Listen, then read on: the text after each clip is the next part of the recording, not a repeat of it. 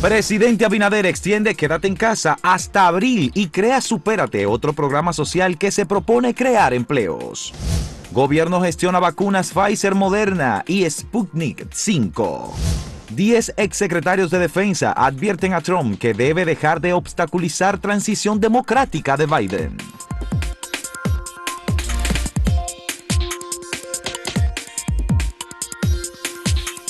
Las felicitaciones a cada uno de los amigos que nos siguen a través de Acento TV, el canal de televisión, a través de los sistemas de cable y muchas gracias a todos los que nos siguen también por vía del canal de YouTube de Acento, de Acento TV y que nos siguen por diversas redes sociales, así como a las personas que nos siguen a través de diversos canales que transmiten en Estados Unidos. Eh, este inicio del 2021 eh, sorprende, por supuesto, a la República Dominicana con un aumento significativo, importante de los casos de COVID. Eh, ha habido, de 2.000 en el último. 2.034 casos en el último día. El pico lo habíamos tenido en el mes de julio, 25 de julio que fueron 2.012 eh, casos.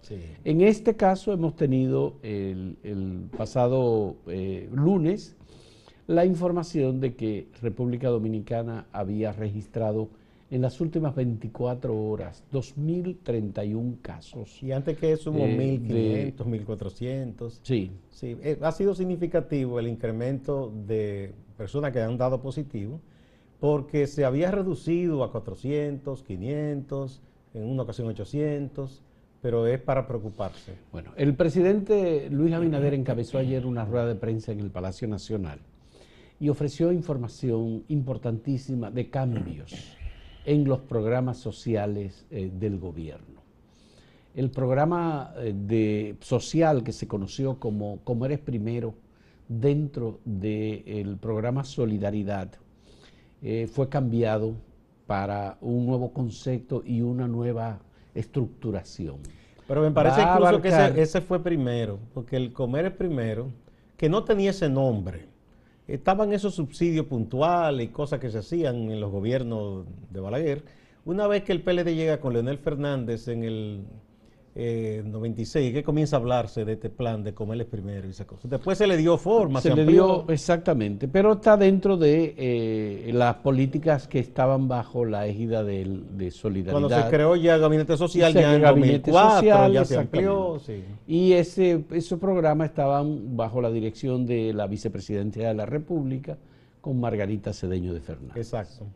Pues ahora está el ProSoli, el programa eh, de solidaridad eh, que maneja la administración pública y que en este caso está dirigiendo la exdiputada Gloria Reyes y se ha ofrecido información sobre un aumento significativo dentro de este programa del número de personas que estaba en unos 800 mil personas y que está pasando a un millón de personas o familias, en primer lugar. En segundo lugar, un aumento importante, la dupla o eh, lo que el gobierno ha denominado el doble del monto asignado para los beneficiarios de este programa. Pero al mismo tiempo... La doble le dicen a la tarjetita. La doble, sí. Eso fue lo que... Eh, fue una promesa de campaña. Una promesa de campaña del presidente Luis Abinader y del Partido Revolucionario Moderno, y es lo que están haciendo y lo que fue anunciado ayer en la rueda de prensa en la que estuvo además del ah, Pero hay otra cosa, Fausto. La eh, vicepresidenta de la República. Tú recuerdas que se había dicho incluso que los fondos que se habían dejado del pasado gobierno, eh, eso estaba programado hasta terminar el año 2020, lo de esos auxilios especiales por el asunto de la pandemia y esas cosas. Pues ya se anunció que eso se va a mantener en una primera etapa hasta abril porque el gobierno no va a ser despiadado, decir, eso se acabó aquí. Eso, además de esos programas que ya existentes que se están ampliando. Y me parece interesante lo de lo del programa que se llama Comer Primero, que ahora tiene el nombre de Supérate que es que se va a tratar de que la gente no dependa eternamente de eso, sino de darle algún tipo de capacitación. una incorporación en las labores productivas de las personas. Y lograr insertarlo en alguna autogestión de algún negocito o algo, porque eso es lo importante, porque los, estados no pueden mantener eternamente esos programas de subsidios. Bueno, no es posible que el gobierno cree una especie de invalidez de los ciudadanos por vía nada más que del apoyo sin sentido. Además de que eso eh, también, eh, fíjate que se habla que todos los gobiernos hacen eso, el pasado gobierno lo hizo y en muchísimos países hemos visto que se sacan tanta gente de la pobreza. El hecho de que el Estado subsidia a alguien, yo no creo que lo saca de la pobreza. Lo hace un pobre con cierta seguridad de alimentos, pero eso no lo hace generador de, su propio bienestar. No, yo creo que el gobierno obviamente está tomando muy en cuenta algunas propuestas que se manejaron y que maneja muy bien una de las personas que estaba en el, sentado en la mesa principal ayer al lado del presidente de la República, Miguel Seara Hatton, el ministro de Economía y Planificación. Que sabe mucho de De los que estaban ahí, Miguel Seara Hatton es una de las personas que tiene mayor conciencia y conocimiento sobre el manejo adecuado de las condiciones de pobreza y eh, de falta de equidad en la sociedad dominicana. Y sabe dónde está identificada Porque él hizo eh, todos los estudios de desarrollo humano que se hicieron durante muchos años por parte del sistema Además de, Naciones de ser un académico importante, un gran investigador. Estas políticas obviamente que obedecen a la idea de que el gobierno tiene que aportar apoyo, solidaridad y empuje para que haya iniciativa individual, familiar, de parte de las personas beneficiadas no es un apoyo eterno, es un apoyo para que la gente pueda incorporarse a las labores productivas y, además generar recursos. Es mucho más digno, porque usted ser una persona dependiente de la solidaridad estatal, eso no es bueno, porque la gente entonces está maniatada. Ya. El otro elemento importante aquí es que el presidente Luis Abinader habló del agotamiento, del cansancio, habló de los casos en aumento con motivo de la festividad de Navidad. Señores, esto pasó en todas partes, en todos los países. Y hubo un exceso, obviamente, en instituciones hoteleras que hicieron actividades para sus clientes o algunos grupos que hicieron eh, celebraciones con motivo de la despedida del año 2020 y la entrada del 2021 pero eh, ciertamente hay que incentivar la autodefensa, la autoprotección y además de la autoprotección, la protección de las personas cercanas, especialmente las personas mayores, la más vulnerables, con comorbilidades. Eso es un elemento esencial ahora. Y obviamente el presidente tiene razón cuando dice Está cansada el personal de salud, está cansada la Policía Nacional, está cansada la Fuerza Armada, la propia ciudadanía está cansada. Y esto puede ser un reflejo de cansancio. Y ni qué decir de los servidores de la salud, médicos, enfermeras y analistas. Esa gente está agotada y expuesta. Bueno, estamos ante un elemento, un tema de necesidad de incrementar los puntos de conciencia de la ciudadanía iniciando este año y de un esfuerzo sostenido de parte del gobierno, que son 27 mil millones de pesos para programas sociales que se van a destinar a personas que necesitan seguir siendo protegidas por el gobierno en esta pandemia que al final no sabemos cuándo podrá terminar pese a la existencia de la vacuna. Sí, eh, esos planes de que se van a mantener hasta abril, probablemente sin abril no hemos salido de todo esto. El gobierno tiene que revisar y extender. Bueno, ya lo veíamos. Ya veríamos. Eh, vamos con la pregunta que tenemos para ustedes, primera pregunta del año que tenemos para ustedes en el día de hoy. ¿Nos dan la pregunta? ¿Podemos poner el, monitor que se, que se pueda ver? Sí, la pregunta es relativa porque como habíamos ido de un descanso un poco largo, ¿verdad? Era a cuál equipo usted piensa que tiene posibilidad de ser campeón en el béisbol local. Entonces poníamos los equipos, Águilas Ibaeñas, ¿verdad? Toros del Este, Gigantes del Cibao y Estrellas Orientales. Esa es la pregunta. A ver, eh, ¿qué piensa la gente? Que Toros del Este, Gigantes del Cibao. Los cuatro que están disputando la, la, semifinal para pasar dos equipos a la final. Yo estoy seguro que, que tú estás con, Con los gigantes. con los gigantes. Sí, porque ese es mi equipo. Eh, bueno, los gigantes, eh, por cierto, eh, tienen mejor. Cuando no está el escogido, ¿verdad? No está. No, yo estoy haciendo ya la, La la transición. transición ya pacífica y ordenada. No con Hacia los gigantes. No con obstáculos como Trump. Eh, tienen tres ganados y cero perdidos. Y los toros tienen dos y las águilas uno. Y las estrellas no han ganado ninguno. Ya, bueno. Vamos a ver cuál de esos equipos la gente piensa. Vamos Ah, a la sí. pausa y volvemos.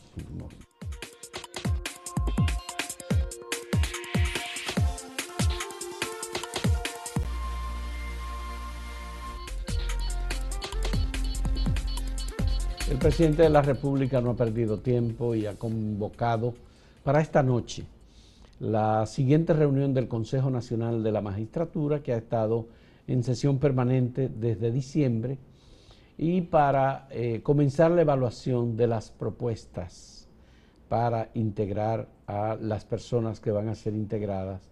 Eh, creo que son cuatro posiciones en el Tribunal Constitucional, Gustavo, más una persona que deberá ser escogida para integrar la Suprema Corte de Justicia. Y en el constitucional. Y hay luego está, no, está el Tribunal Superior Electoral.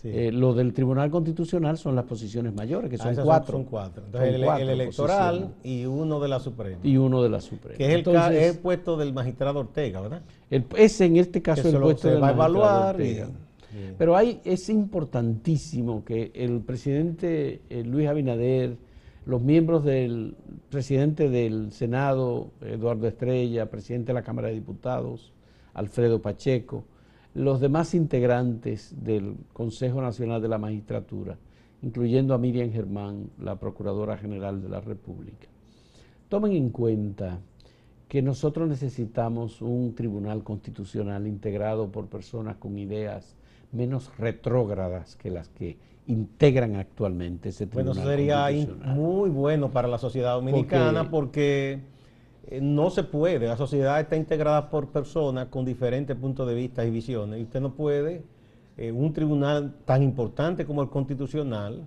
usted dejarlo en manos de la persona con, con un cierto tipo de visión muy sesgada. Mira, yo tengo la Yo idea no digo que buena o mala, pero que- no puede ser una un solo punto de vista. de que ese tribunal constitucional, eh, desde que comenzó a operar, ha, ha hecho, hay gente que dice que ha hecho aportes. Yo creo que sí, que pudo haber hecho algún aporte, pero, pero ha hecho mucho daño a la sociedad dominicana. Ellos son los responsables de la sentencia 168, más son una sentencia que eliminó, que quitó la nacionalidad a más de 250 personas y que la dejó 250 mil. 250 mil personas, eh, que creó una situación, una crisis política profunda en este país eh, y que obligó al gobierno del presidente Danilo Medina a buscar un consenso y aprobar una ley, la 169-14, para establecer un modelo que restableciera lo que ese tribunal le quitó. Bueno, yo a un grupo como ahora importante de que el personas. presidente Medina Este recibió país- una visita y entre las personas afectadas estaba un dirigente del PLD que era regidor. Sí. Y, y el mismo presidente Medina dijo, no, pero a mí no me habían explicado que las cosas eran así, esto es una barbaridad. Entonces ahí fue que decidió enmendar en parte esa barbaridad de, de esa sentencia. Sí, pero y así ocurrió con muchas personas. Una hija de Pepín Corripio le quitaron la, la nacionalidad dominicana. Esto, es- esto es una cosa increíble. Y unos amigos nuestros que tienen un apellido francés, pero que cuando los vieron, dijo, ah, pero- Ah, no, pues este apellido, pues mira para afuera No, también. no, no, pero cuando vieron que son personas caucásicas, dijeron, ah, pero si usted me dice, doña.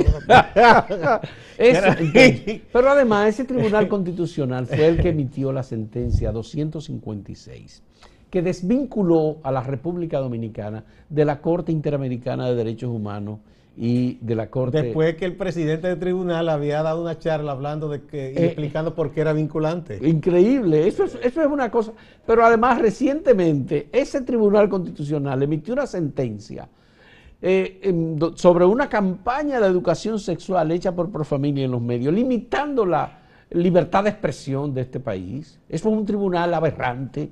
Eso es una cosa verdaderamente vergonzosa e insólita, por Eso Dios. fue del caso aquel. Del que caso mucho, aquel que nos sometieron. eh, Sometilia eh, Profamilia ganó. Profamilia ganó en un y tribunal ellos se- civil. ellos se fueron hasta. Y ellos entonces se fueron a- hasta lo que no le pidieron. Sí. Y ahora la libertad de expresión en este país fue limitada por eso, una cosa vergonzosa y además aberrante, por ese Tribunal Constitucional presidido por Milton Ray Guevara. entonces, entonces, ¿quién va a salir ahora del Tribunal Constitucional? Sale Katia Miguelina Jiménez, la que se opuso a cada una de esas decisiones. Pero entonces, yo no entiendo. entonces yo digo, miren señores, lo que hay que hacer es elegir personas con una concepción distinta. ¿Y ella no puede ser ratificada? No, no puede, ya terminó. Ya una sola vez, no, no, es como la Suprema. Pero estoy hablando de Katia, pero Ana Isabel Bonilla, por también, ejemplo. También, que marcó una Que marcaron diferencias. Entonces, Luis Abinader, los miembros del Consejo de la Magistratura, tienen que escoger personas con una concepción más liberal, no estos retrógrados y esta gente que tiene posiciones del siglo XVI y del siglo XIV en algunos casos. Tú eres generoso.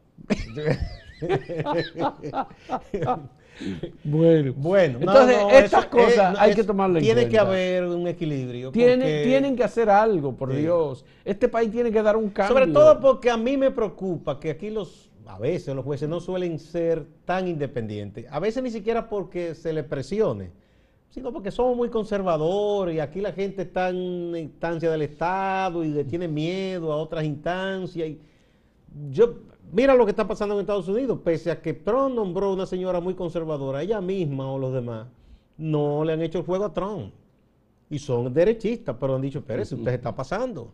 Pero aquí se le suele tener demasiado respeto, pues no decir otra cosa a ciertas instancias de poder. Entonces, cuando nombran a alguien, ya como que se quita la cabeza. Bueno, yo tengo la idea, Gustavo, de que ese Tribunal Constitucional es una especie de comité pequeño de la conferencia del episcopado dominicano. No, pero los obispos hay gente, los obispos. No, los obispos hay gente muy liberal. Y muy lúcida. Y lúcida también. Pero no, no. Entonces, esa, eh, aquí, lamentablemente, no hemos sabido hacer la diferencia. Y este país necesita respirar y tener aires distintos de modernidad y de concepción diferente. Ha venido a ser, ha ocurrido en todas partes. que mucha gente se alegró cuando se creó ese tribunal, pero ha venido a ser para mal. Sí, claro que sí. No, no, no ha sido un buen Eso es lamentable. Lo que ha hecho hasta el momento ese tribunal. Bueno, señores, vamos a repetirle la pregunta que tenemos para ustedes en el día de hoy sobre cuál equipo será el campeón del béisbol. ¿Las Águilas Cibaeñas, las Estrellas Orientales ¿Los gigantes o los toros del este? Ustedes deciden. Ya hay quien dijo los gigantes, ya porque que un gigante puede más que los enanos. en un momento volvemos.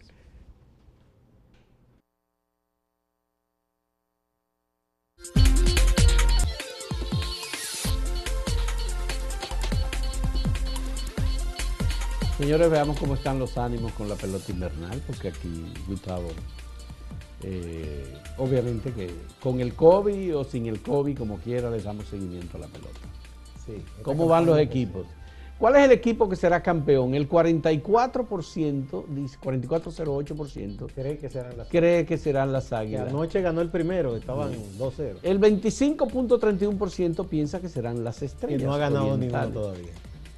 Y el 11.84% piensa que serán los gigantes. Que ese ha ganado tres juegos, ya 3-0. y el 18.78% piensa que serán los toros del este. Que le están ganando la serie de los Esto fue en la página. Ya. Ese resultado. Bien. Vamos a ver, esto es en Twitter, en Twitter. El 43.2% piensa que serán las águilas, el 30.8% que serán las estrellas, Solo el 7.8% piensa en los gigantes y el 18.2% en los toros. Ese 7.8% es gente con buena visión.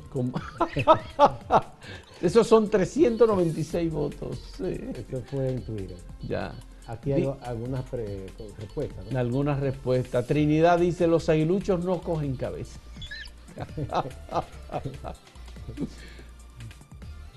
Aquí tenemos a Ángela del Orbe que dice, mis adoradas águilas cibaeñas. Esa está brindando antes de tiempo, ¿verdad? Esto es en, YouTube. En YouTube, sí. El 56%. 14 mil votos. Sí, piensa en las águilas cibaeñas, que ganarán. El 20% en las estrellas, solo el 8% en los gigantes y el 16% en los toros. Bastante parecido en los resultados en, las diferentes redes sociales. Bueno, se explica porque las águilas tienen más fanáticos. Yo confío, dice Francisco Cáceres, en mi águila. Tienen un buen equipo, aunque todos son buenos. La siguiente. Aquí está el arquitecto Flamarión Darío Batista Rosa. Dice, Licey no vino fuerte este año. No, pero Licey está fuera del, del campeonato ya. Eh, Stalin Ramírez dice, dejen voto por Águilas, que ahora mismo los mejores equipos son Estrellas y Gigantes. Ah, dice, dejen de votar. y Giancarlos Blanco dice, soy de los toros, pero va a estar dura la cosa. Vamos a ver los refuerzos que van a estar disponibles del Licey y escogido. Bueno, pues ya saben, esas son algunas de las opiniones. Muchas gracias por eh, darnos sus ideas y la información sobre cómo marcha la percepción de quién va a ganar. Está arriba, muy arriba, la percepción de que las águilas serán las campeonas. Hoy hay descanso en la semifinal, mañana continúa. Recuerden que está la serie Estrella Gigante, Gigante 3 a 0. Si gana mañana Gigante, ya eliminan a las estrellas. Ya. Y la de Águila y Toro, los Toros están ganando la serie 2 a 1. Y a propósito de Águila, vamos con el Cibao, aunque obviamente Máximo Laureano no representa para nada a las Águilas Cibaeñas. Señores, Máximo Laureano, nuestro compañero en Santiago, muchas gracias por la compañía. Gracias, saludos. Resumimos algunos temas de importancia durante todo este feriado, bastante largo, por cierto. Iniciamos con el mercado de pulgas. ¿Por qué mencionamos este tema? Porque es bueno resaltar que el ministro de Salud, dos días antes de que se desarrollara, de que funcionara este mercado, dijo que iba a funcionar con la condición de que allí se iba a establecer un protocolo especial. Resulta que ni había protocolo y mucho menos se notó presencia de supervisor alguno. Ni los policías municipales, ni la vigilancia del Ministerio de Salud. Ese mercado operó con toda normalidad. No había distanciamiento físico entre las personas. Clientes y vendedores estaban todos agrupados. La calle de Santiago estuvieron desolada durante estos días. Obviamente, el sector comercial se ha quejado porque entiende que la medida de reducir el toque de queda, o más bien instaurarlo desde las 12 del mediodía, sábado y domingo, es una estocada para el movimiento económico. La policía en Santiago ha dicho que los apresamientos en relación a semanas anteriores fueron mucho menos y también valora el comportamiento en sentido general de la población. Veamos lo que nos dice el vocero de la policía en Santiago. Los municipios de esta ciudad de Santiago se han mantenido, su gran mayoría, cumpliendo con la disposición establecida por el superior gobierno, el Ministerio de Salud, relativo a, distanciamiento físico, cumpliendo con esa medida, uso de mascarilla. Lo que se han arrestado son los menos. Eh, se han arrestado anoche, se arrestaron unas 52 personas por circular dentro del horario toque de queda. El alcalde de Santiago, Abel Atahualpa Martínez Durán, ha declarado el 2021 como el año de la transparencia en la administración municipal de Santiago. Distante pero pendiente, actualidad y objetividad desde Santiago. Siga la programación de Acento TV.